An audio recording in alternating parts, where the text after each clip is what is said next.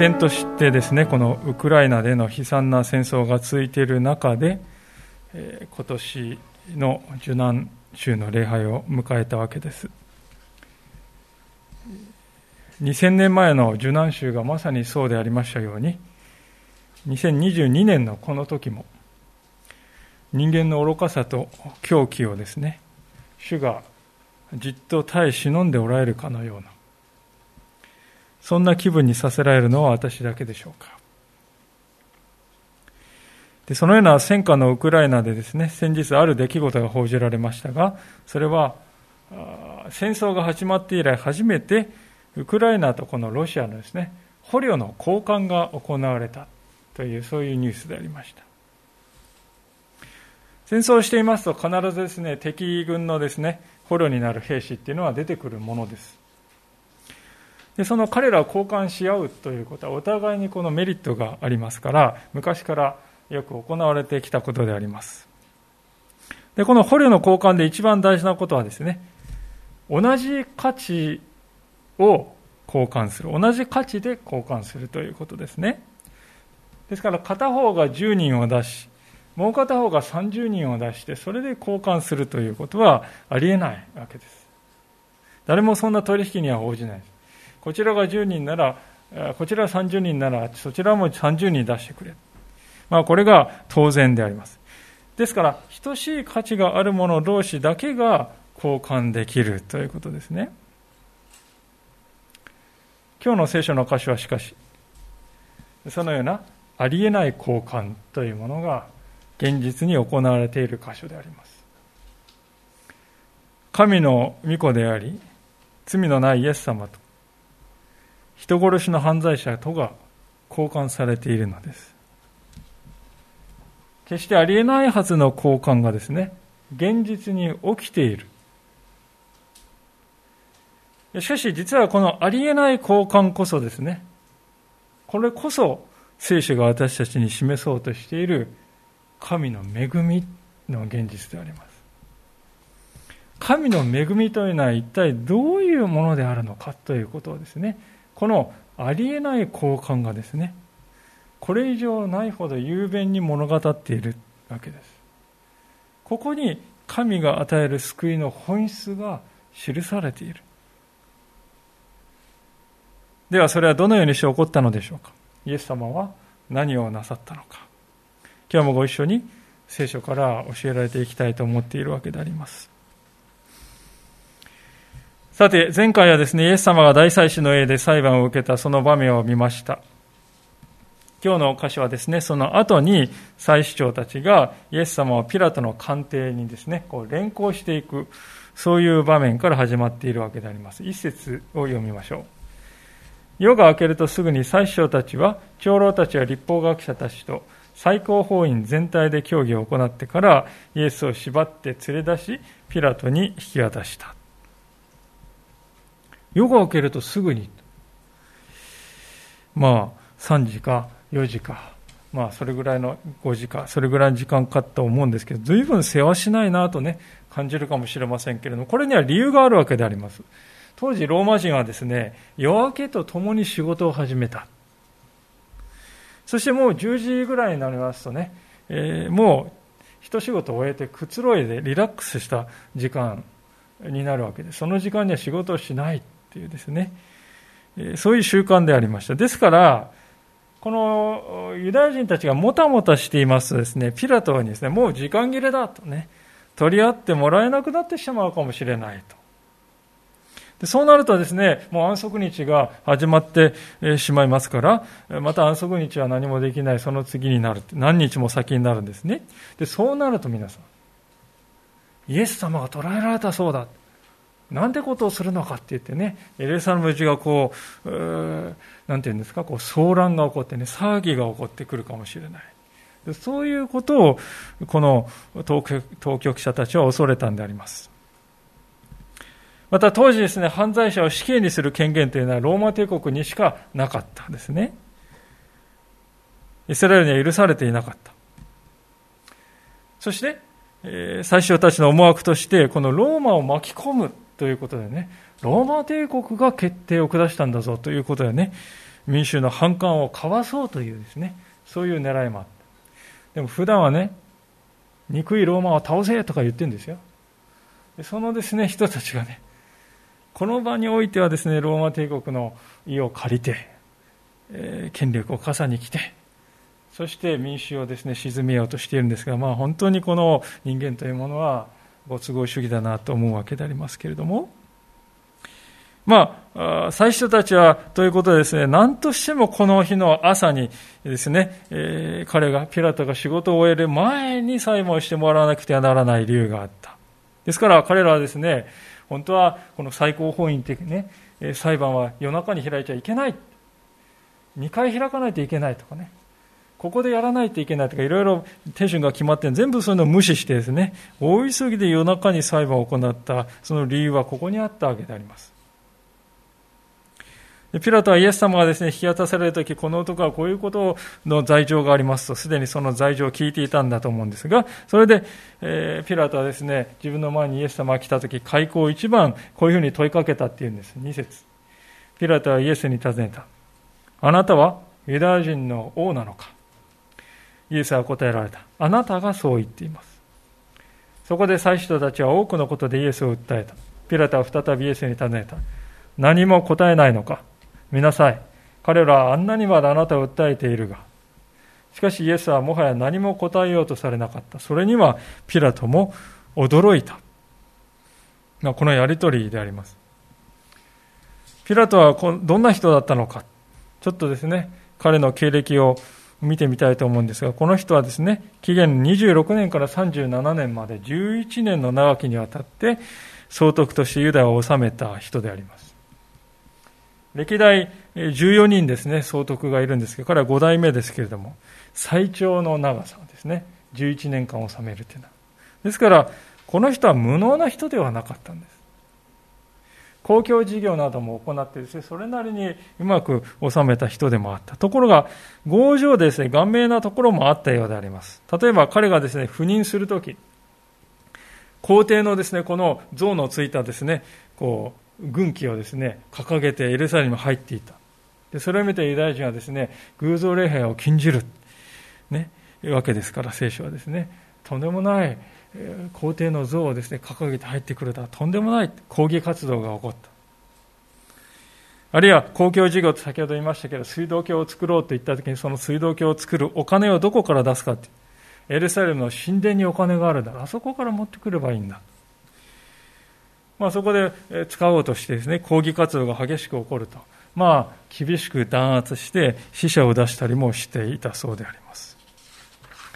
また、エルサレムに巡礼にやってきたガリラヤ人をですね、殺害して、その血を供え物に混ぜた。そこまでしたということが、ルカの福音書にこれはちゃんと記録されていますね。で、こう聞くと、まあ、なんと残忍な人だろうかと思いますが、当時ローマ帝国の総統のですね、総督の基準からすると、まあ、それでも穏当な方であった。実際、ピラトという人は無差別に民衆をですね、虐殺するような人ではなかった。責任を負うべきものはこの者たちだ。その者たち、人の人たちだけを罰する。そういう分別があったんですね。しかし、後にですね、今日のこの聖書の箇所の後で、ローマの兵士たちがイエス様を好き勝手に侮辱するシーンが出てきますけどね、まあそういうことからもわかるように、警察権力を的確にコントロールするということには、まあ、あまり長けていなかったのかもしれないですね。で、その結果、エルサレムでは彼のですね、治めている間に何度かこう暴動が起こるんですね。で、だんだんとこうローマ帝国からですね、あのピュラトはちゃんとやれるやれているのかと。能力を懐疑的に見られ、まあ、最終的には解任されるわけですけどもね。まあ、とはいうものも、とはいうもののですね、ピラトは無能では人ではないですね。顔面で融通の利かない人でありましたが、無能な人ではない。ところがですね、10節を見るとわかるように、そういうピラトでさえも、この裁判の真実を見抜いていたと、マルコは指摘しております。彼には経験があったからであります。今までですね、ローマ法に基づいて死刑だ、宣告するような政治犯がですね、彼の目の前にやってきたわけですよ、何人も何人。も。大体その政治犯というのは自説をですね、こう、まくし立てるようにですね、青筋立ててですね、まくし立てたり、あるいはですね、憎いローマよとかってですね、憎しみをあらわにしたり、もう人思いに殺せとかですね、叫んだり、とにかく自分はいかに正しいか、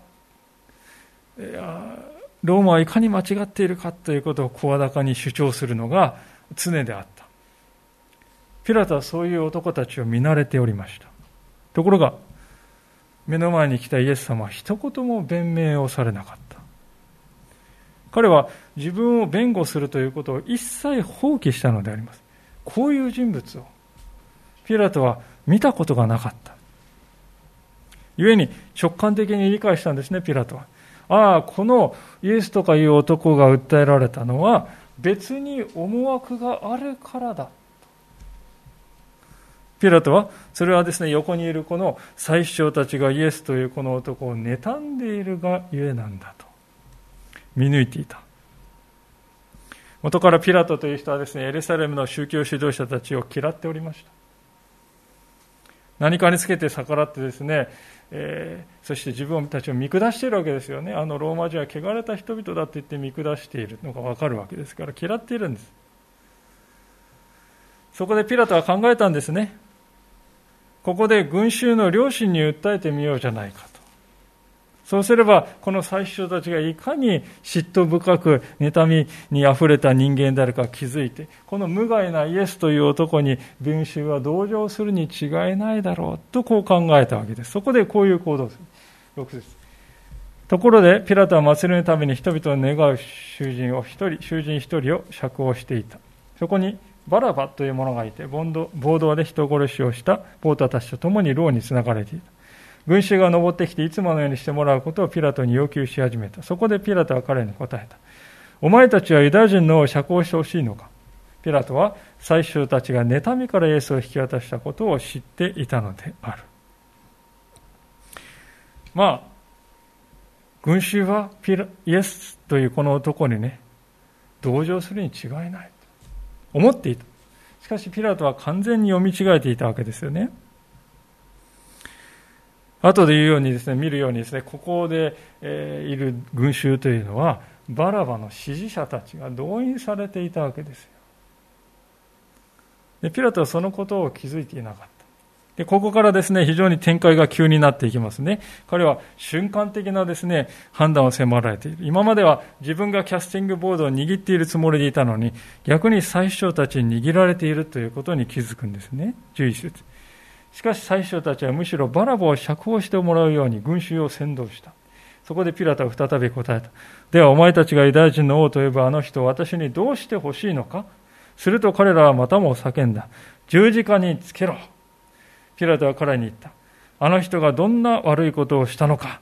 しかし彼らはますます激しく叫び続けた。十字架につけろ。そこでピラトは群衆を満足させようと思い、バラバを釈放し、イエスは鞭で打ってから十字架につけるために引き渡した。追い込まれていく。なぜ彼はこんなことになってしまったのでしょうか。それは彼が真実に従うよりも恐れに従うという道を選んだからであります。私は真実に従うのだ。真実のしもべなのだ。そうではなくて、彼は恐れのしもべになった。恐れに従う道を選んだのです。その結果彼はですね、使徒信条で私たちが唱えていくときに、ポンテオ・ピラトのもとに苦しみを受けと。使徒信条の中で唯一名前をですね、挙げてその不名誉な罪を覚えられ続けるような人になってしまったのであります。ただ、ピラトにしてみるとですね、この時下した決断というのは、これは些細なものだと思っていたかもしれないですね。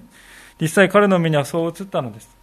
ローマ帝国は世界をですね、支配している、えー、世界帝国ですよね。で、そのローマ帝国にしてみれば地中海に面したですね、小さいユダヤという占領地の、これまた小さい民族の、これまた小さい一人の男がですね、ユダヤ人の王だと自称したようだ。そういう問題に過ぎないと彼の目には映った。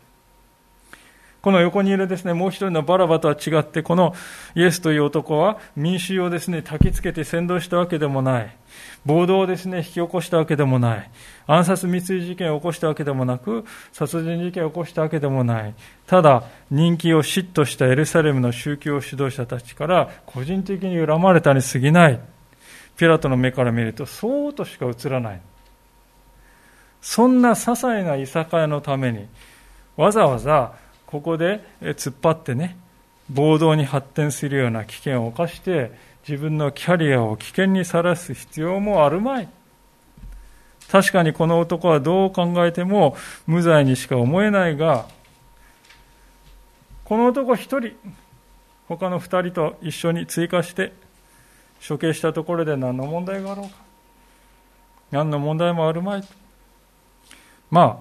大方ですね。ピラトのこの時心の中で考えていたことは、そういうことであっただろうと思います。これは些細な問題に過ぎないだろう。しかし、彼には知らないことがあった。気づいていないことがありました。それは、その目の前にいる人が確かにメシアであったということです。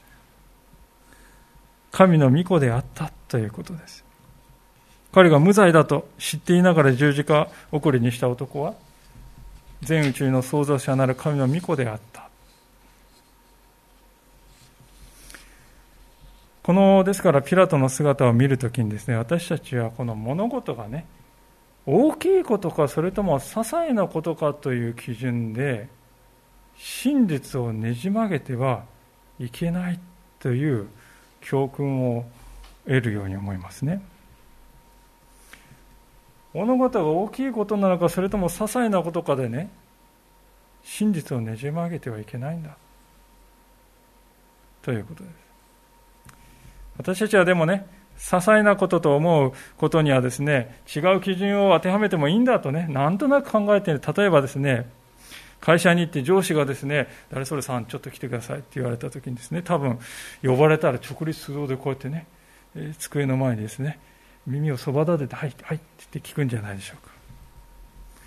で、その同じ人が家に帰ると、ねえ、パパーっとですね、話しかけてくる子供に対して、ああ、ちょっと今、新聞読んでたから、ね、テレビ見てんだから、あっちって、冷たくあしらんですね。まあ、各位私自身もですね、そういうことをやらかしているなと書きながら反省しているわけですけれども。しかし皆さん、一人の人格です。神の形に創造された命と向き合うという、その本質的なことにおいてはですね、会社の上司であろうと、小さな子供であろうと何も変わらないんです、目の前にいる人は一人の神の形に作られた一人の人格ではないか。何も変わらないです。そこに向き合うと、本質が。ところが、私たちは無意識のうちにね、こちらにはより価値があり、こちらにはより価値が低いと、価値が違うと、そう見てしまうんですよ。この人の言葉は、ね、耳をそばでて聞くべき重要だ。しかし、この人の言うことは些細なことなんだ。そう考えて、態度を使い分けているわけです、私たちは。ピラトはまさにそうでした。ローマで裁判をですね、やっているときは彼はですね、こうビシッとしてね、決してやらないような判断をね、辺境のエルサレムで非征服民の一人の男を裁いている時にはいともたやすくやってしまったわけです。それで当然ではないかと彼は疑っていなかった。私たちも同じですね。真実であるのかそうでないのかではなくてね自分にとって価値があるかどうかということを基準に物事を判断してしまうんですね。しかし皆さん、そこには途方もない落とし穴がありますね。なぜなら、この時彼の目の前にいたのは神の御子だったからですよ。彼はそうとは知らずに、真実をねじ曲げて、罪のない神の子をですね、死刑台に送り込むという、歴史上類のない悪に身を染めてしまった。そして自分で気づいていなかったこのピラトの姿をですね見るときに私たちはですね誰に対しても常に真実であるということがどんなにか意味のあることかということをね教えられるんではないでしょうか。あなたはユダヤ人の王なのかとピラトは問いかけました。それに対してイエス様はあなたがそう言っていますと答えてますね。謎めいた答え方だと思いませんか？イエス様あなたがそう言っていますってピラトに答えてるんですね。どういう意味だろうかっていろんな人がいろんなことを言うんですけどある解説者はこれをですねあなたはご自分が口にしたことの意味をよくお考えになった方がいいでしょう。というそういう意味だとこう語ってますね。あなたはユダヤ人の王なのかとあなたは言われました。その言葉の意味をあなたがよくお考えになってくださいね。イエス様は促したんだというんですね。ある意味ではピラトはイエス様から考えるきっかけをもらったんです。ボールをこうポーンと投げイエス様は投げてきたんです。そこでピラトは本当にこの男は自分が言っているように王なのだろうか。考えるべきだった。彼のイメージする王というのはですね絢爛豪華な王座にドーンと座ってですね宝石を散りばめた王冠をかぶっていてですね威圧系にですねああしろこうしろと命令を発する皇帝がですねそれがピラトのイメージする王でありました、まあ、実際この時エルサレムにヘロデがいてね彼はヘロデを嫌っていたわけでありますけれども。まさにそのイメージ通りの王であった。ところがこの時ピラトの目の前にこの王はですねイエス様。あまりにも違っている。宝石もない王冠もない絹の服もない従えているずらっと並ぶ従者たちもいない。ピラトはそれまでもねそれまでにもこう自称王様っていう人たちをね何人も見てきた。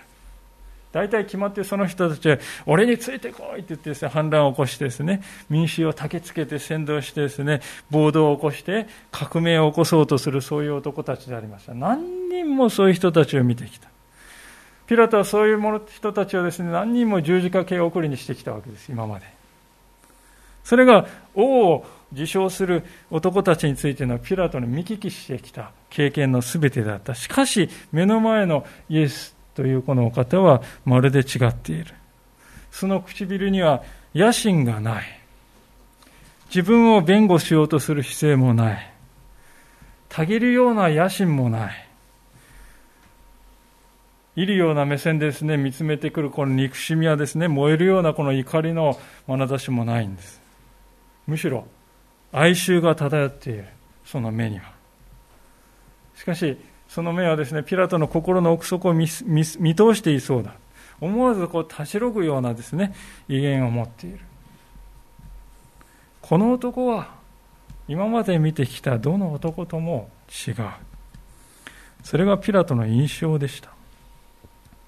そこがですね、ピラトが立ち止まるべき最後のポイントであったと思います。この男は一体何者なのだと。ピラトは興味を惹かれ、好奇心に駆られたわけです。しかし、彼はそこで立ち止まる勇気を持たなかったんですね。そんな彼の姿ある解説者は次のように言い表しました。こうであります。群衆に仕えながらも群衆には左右されないイエスとは違い、ピラトは最後には群衆に屈してしまうのであるとこう言います。イエス様は群衆たち、群衆に仕えながらも群衆には決して左右されなかった。そのイエス様とは違い、ピラトは群衆を支配しながら、最後にはその群衆に屈してしまう。っていうんですね。何かを支配しようとすると逆にそれによって支配されてしまう。そういう痛烈な皮肉をですね、ピラトの姿は私たちに示しております。反対にイエス様は、自分を支配しようとしてくる者の前で従順であられた。しかしそれによって本当の意味でこのお方はどんな支配からもご自分が自由であられるということをね、証明したんです。実に逆説で的であり、示唆に富んだ教訓ではないでしょうか。さて、今日の聖書箇所は、そういうわけで明らかにこのピラトの打算的な姿にですね、フォーカスがあるわけでありますけれども、しかしもう一つ、ある非常にこう顕著なね、対比がありますね。コントラストがあります。それはどういうコントラストかというと、バラバとイエス様のコントラストですね。実は皆さん、バラバという名前はですね、どういう意味かというと、父の子というそういう意味です。バル・アッバーってですね。バルっていうのは子で、アバーっていうのはアバ、父のあのアバですね。父の子っていう意味です。しかも、マタイの27章の16節にはですね、この男は実はバラバイエス。バラバイエスという名前だったと書いてます。イエスっていうのは当時珍しい名前ではなく、ありふれたですね、名前でありました。まあ、日本語で言うと、まあ、太郎さんとかそういうですね、よく使われてきた名前なんでしょうか。ですが、しかし、そのバラバイエスとね、イエス様と、まあ本当にこの上ない皮肉だなと思うんであります。このバラバイエスはですね、どういう人生を歩んできたのかという端的に言いますと、革命運動に身を投じてきた人でありました。それはつまり政治的な力やあるいは暴力によって世の中を変えようとしてきたということです。言い換えると自分の願い、こういう世界を築くんだって、その願いのために他の人に強制するということです。他の人を動かすということです。他人をですね、自分の思いのために動かそうとするですね、姿勢が顕著だったんですね。時にはそのためには命を奪ってもやむを得ないと正当化していた。大義がある私には。その大義のためには多少の犠牲もやむを得まいというわけですよ。この世には命よりも大切なものがあるんだと自分を納得させようとしてきた。まあ、どこかで聞いたことがある考えだと思いませんか？今、まさにロシアがウクライナで行っていることはそういうことではなかろうかと思うんです。中心にあるのはいつもですね、自分というものです。自分の考え、自分の理想とする社会、自分の理想とする正義、それがバラモの関心事であり、彼の行動原理でありました。一方、イエス様の姿はこれとあまりにも対照的であります。同じく、父の子、ね、という呼び方で呼ばれるんですが、あまりにも違う。父なる神様のために他の人の意志に身を委ねている。そして他の人の指先によって今命を奪われようとしている。そういうイエス様です。人を強制して動かそうとするんではなく、むしろ自分を強制しようとする人たちに身を委ね、彼らが自分から気づくようにと願う。人間たちが誠の命を取り戻すことができるようにと、そのことを願い、そのためにはこの私の命が失われることも受け入れる。他の人の命を奪うことを正当化するんじゃなくて、自分の命が失われることも受け入れる。中心にあるのはいつも自分ではなく人々であります。イザヤはこの時の主の姿を次のように予言しておりました。あの有名なイザヤ書の53章の7節というところでありますけれども、お受けになられる方はですね、開けてみていただければと思います。イザヤ53章の7節新科学2017で1259ページであります。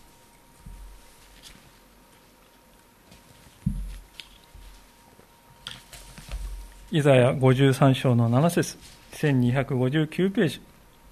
それではお読みします。彼は痛めつけられ苦しんだ。だが口を開かない。ほふり場に引かれていく羊のように、気をかる者の前で黙っている雌羊のように彼は口を開かない。なぜ黙っているんでしょうか？それはすでに自分の身を委ねるという決心をしているからです。あのゲッセマネの祈りの戦いにおいてイエス様はですね、自分の身をすべて委ねる。それを受け入れておられるからです。だからこそイエス様は沈黙の証言をなさるんですね。時には何も語らないことが何よりも雄弁な証言になるということもあるんだということです。ですからある解説者はこの沈黙をですね、次のように表しておりました。それは敗北の沈黙ではなく、受難における神の主権への幸福の沈黙である。幸福っていうのはこの、ね、降参しますというあの幸福ですけどね、それは敗北の沈黙ではなかった。受難においてですね、示されている神の主権というものに対して降伏した、降参した。その沈黙であるということです。神の主権への降伏、それが主の沈黙の意味でありました。そしてそれはつまり、歴史上最もありえないね、バラバとイエス様の交換というですね、最もありえない交換が成立した。それが決定づけられた瞬間でもあったわけです。バラバは父の子というですね、名前を親から与えられたわけであります。それは親はおそらくですね、えー、主なる神様の子として歩んでほしいという願いを持ってつけたんではないか。しかしその願えた裏腹の道を歩んできたバラバと。しかし本当の意味で、御父の御子であるイエス様とが交換される。最も理不尽な交換を主は自ら受け入れてくださったということです。パウロはこの劇的な交換を次のように言い表しております。ローマ人の手紙の5章の6節というところですが、ここも開けてみていただけますと感謝でありますが、ローマの5章の6節新科学2017で304ページです。ローマ5章の6節から8節を読みいたします。実にキリストは私たちがまだ弱かった頃、定められた時に不経験な者たちのために死んでくださいました。正しい人のためであっても死ぬ人はほとんどいません。善良な人のためなら進んで死ぬ人がいるかもしれません。しかし、私たちがまだ罪人であった時、キリストが私たちのために死なれたことによって、神は私たちに対するご自分の愛を明らかにしておられます。私たちはまだ罪人であったとき、キリストが私たちのために死なれたことによって、神は私たちに対するご自分の愛を明らかにしておられる。そうなんです。すべては愛のゆえなんであります。あまりにも理不尽な交換を主が受け入れてくださった。それは私たちを愛するがゆえである。そしてこうでもしなければ私たちが救われる道はなかったんだということなんです。逆に言いますと、これほど理不尽な交換を主が引き受けてくださったからこそ、私たちに与えられたイエス様の救いは完全なものなんですよね。これほどの犠牲が払われたからこそ、私たちの罪の贖いは一切の不足もない。私たちの罪は完全に取り除けられたんだ。こんな理不尽な交換が行われたんだから。だから私の罪は許されたんだと信じていい。私たちの信仰がですね、熱心だから、私たちが強く神を信じているから、その信仰の強さによるんではない。この交換があまりにありえないものだからこそ、私たちの救いは確かなんであります。そこに私たちの救いの根拠があるということですね。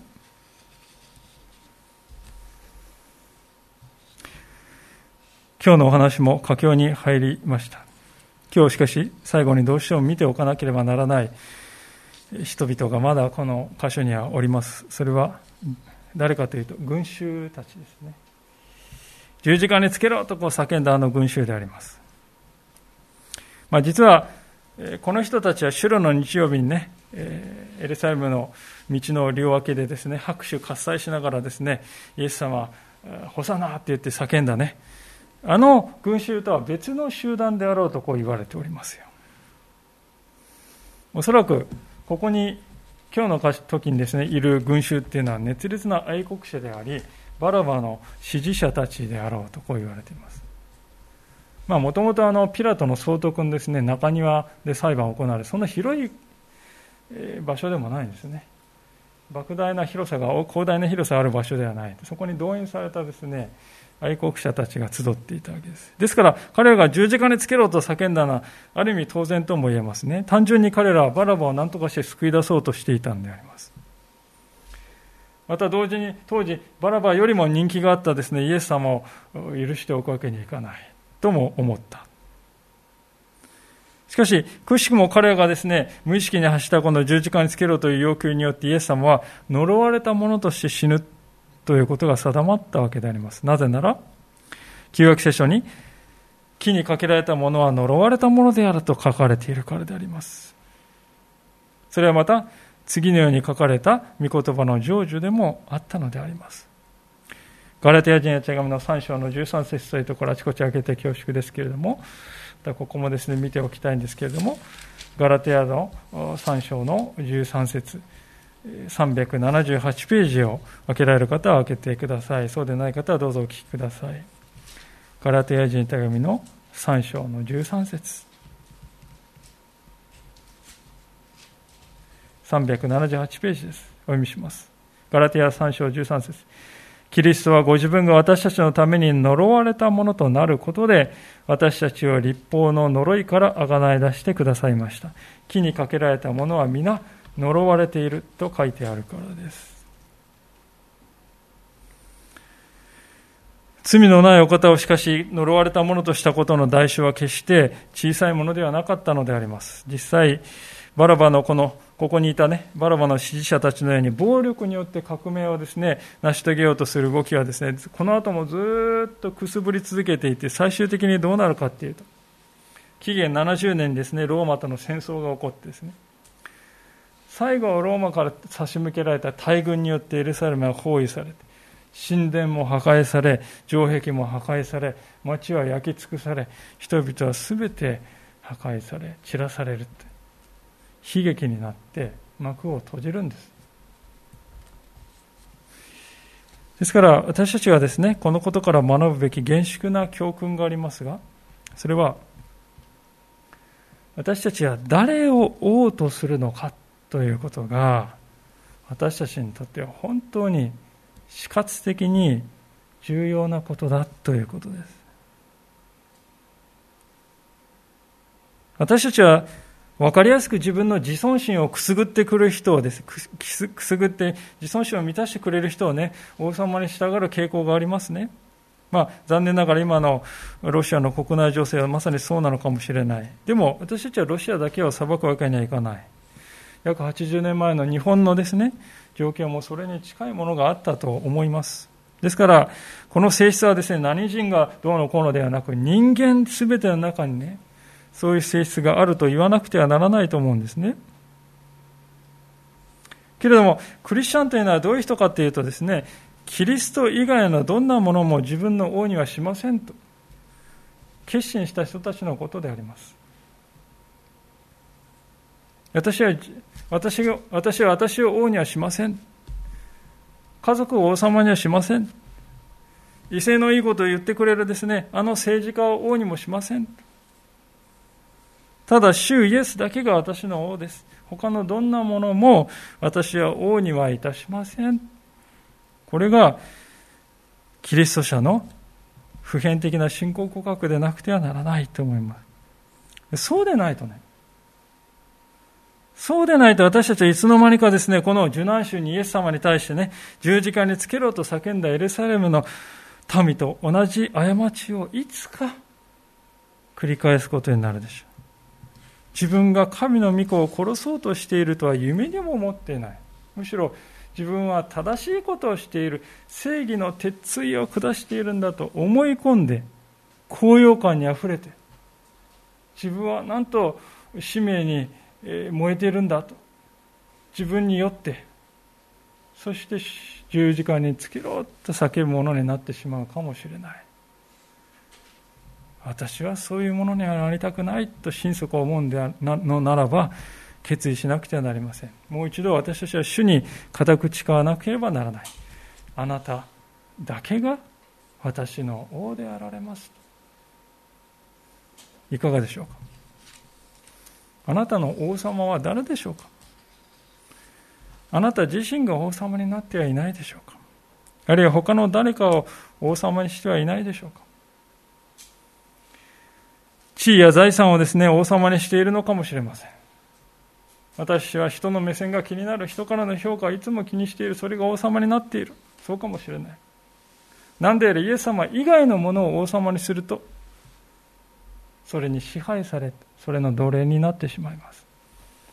今日の歌詞はそのことを私たちに教えています。私たちの王はただ一人しかいない。私たちのためにご自分を身代わりとして差し出してくださった王。この方だけが私の王様だ。ですから今日もう一度この方の前にひざまずきたいと思います。そしてこの方が私にしてくださった、私たちにしてくださったことがいかに大きなことであるのか。どんなにか今日、ありえない交換が行われたのか。